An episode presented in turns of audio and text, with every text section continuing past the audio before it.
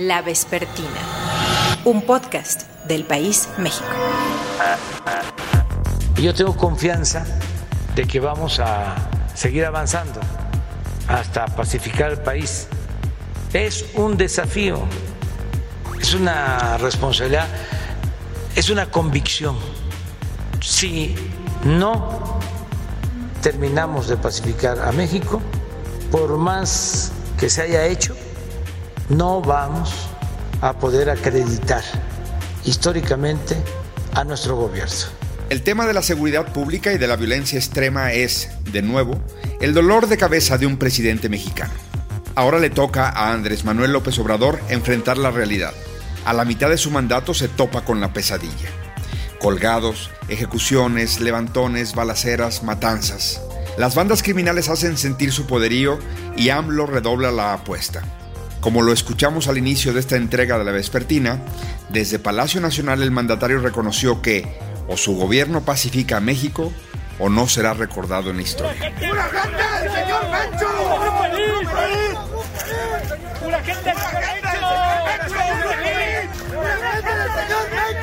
Bienvenidos al podcast del País México. Soy Salvador Camarena y en esta entrega escucharemos a siete expertas y expertos evaluar a la administración López Obrador en la materia en la que ya fracasaron Felipe Calderón y Enrique Peña Nieto. Quédense con nosotros y escuchen a Jacobo Dayán, Guillermo Valdés Castellanos, Lisa Sánchez, Lilian Chapa Colofón, Eduardo Guerrero, Catalina Pérez Correa y a Ernesto López Portillo. Ellos y ellas nos dirán un acierto y un error de la estrategia anticrimen de Andrés Manuel. Igualmente, todos ellos nos propondrán una alternativa para corregir el rumbo en lo que queda del sexenio. La violencia deja miles de víctimas cada año en nuestro país. Discutir lo que hace bien el gobierno, eso en lo que también ha fallado, y plantear alternativas debería ser una prioridad para la sociedad. Los invito a que juntos escuchemos a nuestros entrevistados. La Vespertina, un podcast del País México. Saludo con mucho gusto aquí en la Vespertina a Jacobo Dayan, profesor de la Universidad Iberoamericana. Jacobo, ¿cómo estás? ¿Qué tal, Salvador? ¿Cómo estás? Jacobo, un error fundamental que tú adviertas, un acierto que creas que vale la pena ponderar y sobre todo una propuesta. ¿Por dónde empezarías? Los aciertos, me parece que uno de los, de los diagnósticos de los que parte Andrés Manuel, como en muchos otros temas, pueden ser acertados. El problema es cuando empieza a implementarlos. Es, decir, eh, estos apoyos a personas, a comunidades, personas vulnerables, me parece que es necesario para construir paz en el país, pero evidentemente no es suficiente. Es decir, esta visión que la desigualdad puede generar algún tipo de violencia es un buen diagnóstico. La forma en que se está implementando no creo que vaya a llegar a ningún lado. Y la otra es, eh, evidentemente, eh, su gobierno ha sido muy cuidadoso con advertirle a las Fuerzas Armadas que no hagan un uso excesivo de la fuerza, aunque sobran ejemplos donde esto ha ocurrido, de menos en el discurso público, no sabemos si ocurre eso al interior de las Fuerzas Armadas, es que el Estado mexicano no va a ser parte de eh, la violencia que se genera en el, país. Ese sería un poco lo, lo, poco que veo positivo. Los errores hay varios. Olvidar y desmantelar a las policías civiles me parece un gravísimo error que nos va a llevar décadas recuperar la confianza que tiene y el poderío que le ha dado a las Fuerzas Armadas es muy preocupante. Y la otra que es la, que, la misma que, sigue, que seguimos arrastrando desde hace décadas. Se piensa en seguridad y nunca se piensa que la justicia es un elemento central para garantizar la seguridad. No se ha hecho absolutamente nada para batir la impunidad y eso me parece gravísimo. Esos serían los dos graves errores. Olvidar a las policías civiles, olvidar la evidencia y eh, dejar fuera la justicia como un elemento de pacificación al país. Si tuvieras la oportunidad de hacer una propuesta específica. Pues la propuesta específica sería el fortalecimiento de policías civiles y sobre todo Estado de Derecho. Sin Estado de Derecho no se va a acabar ni la violencia chica ni la violencia grande. Y esa es una agenda pendiente en el país desde hace décadas al igual que pues, hacernos cargo de la violencia, ¿no? La búsqueda de personas desaparecidas, la reparación a las víctimas y la verdad que requiere toda la sociedad. Ahora hay justicia para el pobre y en materia de seguridad ya no manda la delincuencia organizada como era antes. Ya no hay torturas, desapariciones ni masacres. Se respetan los derechos humanos y se castiga al culpable, sea quien sea. Saludo con mucho gusto aquí en la Vespertina, el podcast del País México, a Guillermo Valdés Castellanos, exdirector del CISEN, analista de seguridad, socio de GEA. ¿Cómo estás, Guillermo? Muy bien, buenas tardes, Salvador, a tus órdenes. ¿Cuál sería un acierto que reconocerías de la estrategia anticrimen del presidente López Obrador? En un minuto, ¿qué sería el error que más destacarías? Y, sobre todo, también en un minuto, una propuesta. ¿Por dónde empezamos, Guillermo?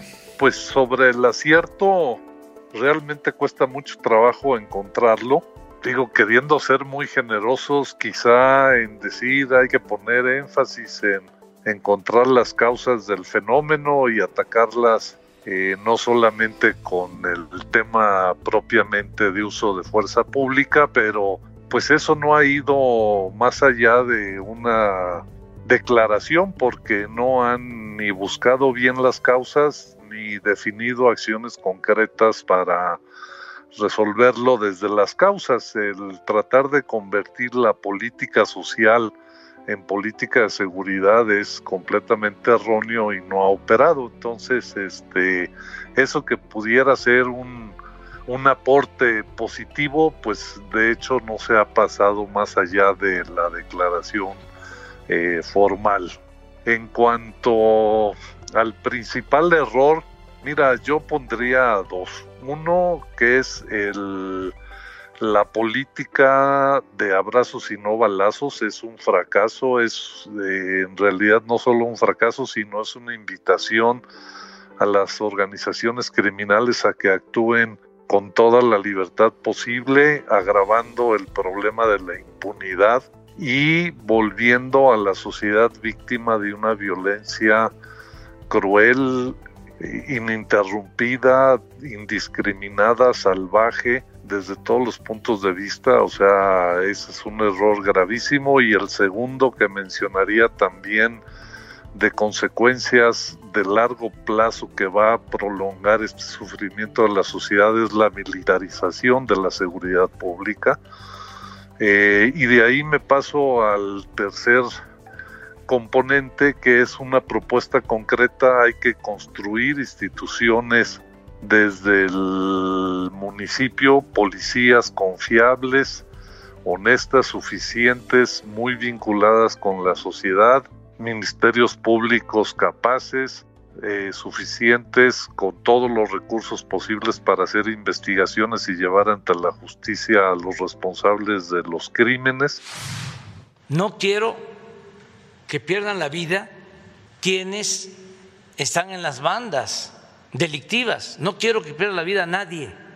No estoy de acuerdo con la vía violenta. Soy pacifista. Y aunque se burlen, voy a seguir diciendo abrazos, no balazos. Catalina Pérez Correa, investigadora del CIDE, bienvenida a la Vespertina, podcast del País México. Catalina. ¿Qué tal? Buenas tardes. Eh, estamos revisando la estrategia anticrimen del presidente López Obrador. Catalina, ¿qué destacarías como aciertos? ¿Qué destacarías como errores? ¿Y qué propondrías? A ver, como, como aciertos, honestamente yo ahorita no veo un acierto que, se pueda aplaudir de la estrategia que ha realizado el presidente López Obrador. Eh, me parece que ha habido más errores en este tema. El principal error ha sido continuar con la estrategia de seguridad de los gobiernos anteriores, específicamente con la militarización de la seguridad pública. Al inicio del gobierno hubo una promesa de desmilitarizar la seguridad pública que iba a ir aparejada con el fortalecimiento de las policías locales. Sabemos que sin la existencia de policías locales civiles no hay una estrategia de seguridad que sea sustentable. Lo que ha hecho el presidente López Obrador es centralizar la estrategia de seguridad y militarizar la misma. Entonces, ¿qué, ¿qué, habría que hacer para adelante? Primero, fortalecer y finalmente hacer lo que otros gobiernos no hicieron, que es dotar de recursos y de atención a las policías locales para que haya una estrategia de seguridad desde las comunidades.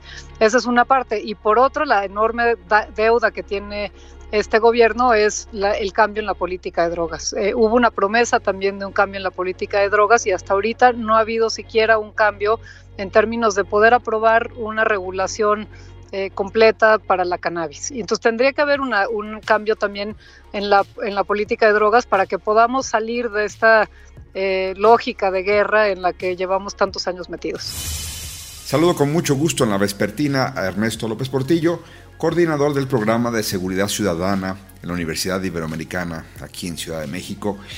Ernesto, qué gusto saludarte. Salvador, ¿cómo estás? A tus órdenes. Gracias. En esta entrega de la vespertina queremos repasar un acierto, un error y una propuesta para la estrategia anticrimen del presidente López Obrador. Ernesto, tú has trabajado muchos años en esto. ¿Cómo lo ves? Su mayor acierto es comprometerse personal y directamente a resolver el problema de seguridad. Eso es lo que queremos ver en un gobernante y eso lo hace el presidente como no lo había hecho nadie antes. Pero desafortunadamente también ese acierto es su mayor error. Y es su mayor error porque no puede el presidente, con todas las atribuciones a su alcance, con todo el aparato militar que ha desplegado y todo el instrumental federal, no puede el presidente resolver este problema. Así que la propuesta que tenemos es activar el sistema creado para eso, el órgano de Estado creado para eso, que es el Consejo Nacional de Seguridad Pública, y hacerlo con nuevas ideas, pero sí con un esquema de coordinación y colaboración que aproveche eh, el diseño que se hizo desde el pacto federal para que los tres órdenes de gobierno colaboren en algo que ni este presidente ni ningún otro podrá resolver por sí solo, Salvador. Es decir, la voluntad se le reconoce, el que haya hecho manifiesta la intención de procurar una salida a esta crisis, pero se ha equivocado de estrategia. No hay una coherencia entre esa voluntad y las atribuciones y los recursos a su alcance. El presidente actúa como si pudiera, pudiera alcanzar a todo el país para resolver en el supuesto caso de que en efecto el presidente esté completamente convencido de que quiere resolver este problema, si así es el caso, de todos modos no le alcanza a Salvador ni a este ni a ninguno. Así que por eso, por eso la Constitución tiene un sistema nacional de seguridad pública que hasta este momento no ha sido activado para darnos los resultados que estamos esperando.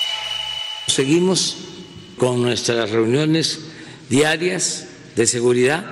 Lo primero que vemos es el comportamiento de la incidencia delictiva. Antes de cualquier otra cosa, cualquier otro tema, siempre homicidios, ¿en dónde? Robo de vehículos, ¿en dónde? detenidos, todo. Diario, diario, diario, diario. Lisa Sánchez, directora general de México Unido contra la Delincuencia. ¿Cómo estás, Lisa? Muy bien, Salvador, encantada de estar contigo en este espacio. Lisa, estamos queriendo que el presidente López Obrador nos escuche. Entonces, un acierto de su política, de su estrategia anticrimen, antidelincuencia organizada. Los aciertos en materia de seguridad por parte del gobierno federal quizás podrían estar enmarcados más en acciones que en estrategia per se o en ciertos resultados que podrían o no estar ligados a las decisiones que toma el gobierno federal. Me explico. Como parte de las acciones, considero que uno de los aciertos ha sido la aprobación del marco legal para forzar el registro nacional de es decir, hacer que todas las autoridades a nivel nacional reporten cuando detienen a una persona y cumplan con ciertas características de ese registro, que aunque digamos todavía en términos operativos tiene cosas que mejorar y eh, parte de esas mejoras estarán sujetas a los litigios que debe resolver la Suprema Corte de Justicia, no deja de ser una buena noticia. Ahora, en materia de resultados, pues resaltaría eh, la estabilización del crecimiento de la tasa de homicidios, que si bien no es un punto de inflexión definitivo, por lo menos parece crecer más lentamente. Creo que más allá de eso, la estrategia es básicamente la misma de los gobiernos anteriores y por lo tanto sería difícil em, darle ahí puntos de muchísimos aciertos, em, ya no solo en el manejo de la delincuencia organizada, sino también en el manejo de la delincuencia común. ¿Un error? Los errores, los fracasos, creo que el principal, y lo hemos señalado desde MUCD desde el inicio de la administración y desde antes, es la entrega de la seguridad pública a las Fuerzas Armadas ya no solo como parte de eh, la Guardia Nacional, sino también del uso de la Fuerza Armada Permanente por distintos motivos, porque es una estrategia que no genera mayor seguridad, que no rompe con los círculos viciosos, eh, digamos, de desprofesionalización y desresponsabilización de las autoridades civiles, tanto a nivel federal como a nivel estatal y municipal, sino ya porque em, tiene preocupaciones mayores, dada la autonomía presupuestal eh, que se le ha estado otorgando las Fuerzas Armadas con la transferencia de funciones y facultades en seguridad y otros ámbitos del gobierno. Eso en el largo plazo nos preocupa por, por las implicaciones que pueda tener para la calidad del gobierno y también para la estabilidad democrática de México. Y sobre todo una propuesta. ¿Qué debería hacer el presidente? De manera muy concreta, estas propuestas básicamente giran en torno a cambios legales ya aprobados. Una de ellas es la aplicación del séptimo transitorio de la reforma constitucional de Guardia Nacional que estableció la obligación para que municipios, estados y federación presentaran sus planes de desarrollo y profesionalización policial. Eh, creo que eso a nivel de municipios y estados es una tarea completa y absolutamente abandonada que perfectamente podría ser la apuesta de esta segunda parte del sexenio y en términos del gobierno federal pues significaría civilizar a la Guardia Nacional haciendo cumplir el tipo de corporación que quedó aprobado en la Constitución que tenía que estar adscrita, operada, eh, comandada, etcétera, por eh, autoridades civiles y que tenía que cumplir con ciertos requisitos de profesionalidad y formación policial civil. La Guardia Nacional, que no quiero que pase lo que sucedió con la Policía Federal, que se echó a perder porque este, se corrompió, no eh, se procuró que fuese una corporación con disciplina, con profesionalismo. Si dejamos a la Guardia Nacional dependiendo de la Secretaría de la Defensa, tenemos la garantía de que no se va a podrir. Bueno. Me da mucho gusto conversar en La Vespertina, el podcast del País México, con Lilian Chapa Colofón, que es investigador senior del World Justice Project. Gracias por sumarte a este ejercicio. Sé que es muy reduccionista, pero queremos tratar de conceptualizar en un minuto un acierto, en un minuto un error a destacar y por supuesto en un minuto una propuesta en torno a la estrategia anticrimen del presidente López Obrador. Pasados tres años, Lilian, ¿qué dirías que es un acierto? Yo creo que un acierto es definitivamente el impulso y la publicación del modelo nacional de policía y justicia cívica desde la Secretaría de Seguridad y Protección Ciudadana. Eh, esto fue una política pública que, hay que decirlo, impulsó en su momento el secretario Durazo y su objetivo es básicamente establecer eh, como lineamientos técnicos para la reforma profunda a las policías, eh, sobre todo a las policías municipales del país, que como sabemos son un reto mayor, pero también son un actor clave para mejorar la seguridad pública, dado que pues la mayoría de las policías, eh, las personas que son policías en México son policías municipales. Entonces yo creo que ese fue un gran acierto de 2019 en, lo que va eh, de la administración de López Obrador. Eh, yo creo que el principal error, además del tema de, de, la militarización, que yo creo que todo, que es de lo que se va a hablar mucho y ya se ha hablado muchísimo del tema, pero sí creo que hay un desdén muy grande hacia la función policial y es un, nuevamente de lo que en relación con, con el acierto eh, es una, algo contradictorio, pero hay un desdén enorme por la función policial y una fe ciega en lo militar. Lo militar lo ve el presidente como eh, pues sinónimo de honestidad eh, y por el contrario lo civil se le ve como algo corrupto em, y pues también en este mismo sentido pues un gran error ha sido no entender que la función de seguridad pública y la de seguridad nacional no son funciones genéricas intercambiables que tienen objetivos distintos y que no se pueden desarrollar eh, la función policial sin la preparación necesaria. Y finalmente, eh, una propuesta. ¿Qué dirías que el gobierno de la República tiene que hacer para reencauzar esto? Una recomendación eh, sería realizar y diseñar eh, desde el Secretariado Ejecutivo del Sistema Nacional de Seguridad Pública, que es un órgano con el que cuenta la Secretaría de Seguridad y Protección Ciudadana con facultades para diseñar política pública, pues una especialmente focalizada para recuperar a jóvenes y niños que están en la puerta de entrada al crimen organizado, ya sea narcotráfico o redes de robo de combustible, como eh, adaptando eh, algunos componentes de programas sociales como Jóvenes Construyendo el Futuro, pero justamente diseñándolos para eh, sacar a los jóvenes y a los niños de estas redes. Se puede hacer, estamos a tiempo y se pueden hacer ajustes muy, muy leves a, esta estrategia de política social para adaptar una parte de estos programas eh, a estas necesidades de, jóvenes y niños que se les puede pues rescatar por medio de programas sociales y de atención terapéutica y de otro tipo de servicios públicos eh, que pueden ser contemplados y provistos por parte del Estado, el gobierno federal en particular. Gracias por estar en la vespertina. Saludamos a Eduardo Guerrero, director de Lantia Intelligence. En un minuto, un acierto de la estrategia del gobierno de la República, del presidente López Obrador, anticrimen, un error y una propuesta. Mira, yo creo que el mayor acierto de la estrategia del presidente López Obrador y que no ha sido realmente valorada es la disminución drástica de eventos violentos en donde participen las fuerzas federales, ¿no? las fuerzas armadas. Mucha gente temía que con la construcción de la Guardia Nacional como un cuerpo netamente militar, iba a haber una avalancha de este tipo de abusos y violaciones a los derechos humanos, ejecuciones extrajudiciales y me parece que el presidente logró, digamos, imponer su voluntad y su orden de, respeto a los derechos humanos y que no hubiera este tipo de abusos y lo ha logrado.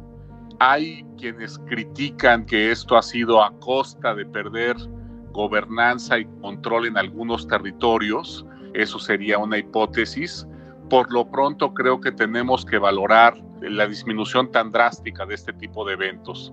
Es muy impresionante porque en 2018 tuvimos casi 60 masacres en las que hubo participación de fuerzas del Estado y en lo que va del primer semestre de este 2021 tenemos apenas cuatro eventos de este tipo, entonces sí es una disminución muy notable. Un error. A mí me parece que el gran error de, López Obrador fue un error de cálculo al pensar que si el ejército mexicano y la Guardia Nacional no se involucraban en una confrontación directa con el crimen organizado, ellos también iban, digamos, de alguna manera a, frenar su expansionismo y su agresividad. Eh, eso me parece que revela un desconocimiento de cómo funcionan estas empresas criminales, cuáles son sus objetivos y sus aspiraciones, ¿no? Más bien lo que han hecho ha sido aprovechar el repliegue de las fuerzas federales y extenderse en nuevas zonas de operación y con ello también volverse un peligro para nuevas poblaciones me parece que es un error muy lamentable. Eduardo, una propuesta, ¿cómo, cómo reorientar la segunda parte del sexenio? Mira, el presidente ha anunciado una estrategia de la que ya teníamos noticia unos meses atrás de concentrar los esfuerzos del gobierno en, en los 50 municipios más violentos.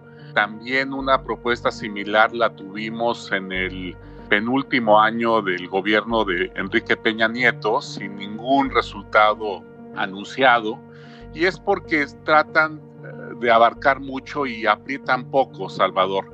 Me parece, y aquí sería mi recomendación, que de estos 50 municipios vean en cuáles ya hay capacidades institucionales instaladas, donde hay una fuerza policial con credibilidad y confianza, eh, donde no hay tanta base social del crimen que apoya el crimen organizado, y me parece que si ellos logran depurar ese número de 50 a 10 municipios importantes donde ya haya algo de avance y podamos de manera realista esperar una disminución en los próximos 24 eh, o 36 meses, sería muy bueno que lográramos disminución en este grupo más pequeño de municipios. No me parece realmente poco probable que en 50 municipios de tan diversa naturaleza podamos tener avances. Eduardo, gracias por estas aportaciones a este debate. Encantado, Salvador, como siempre.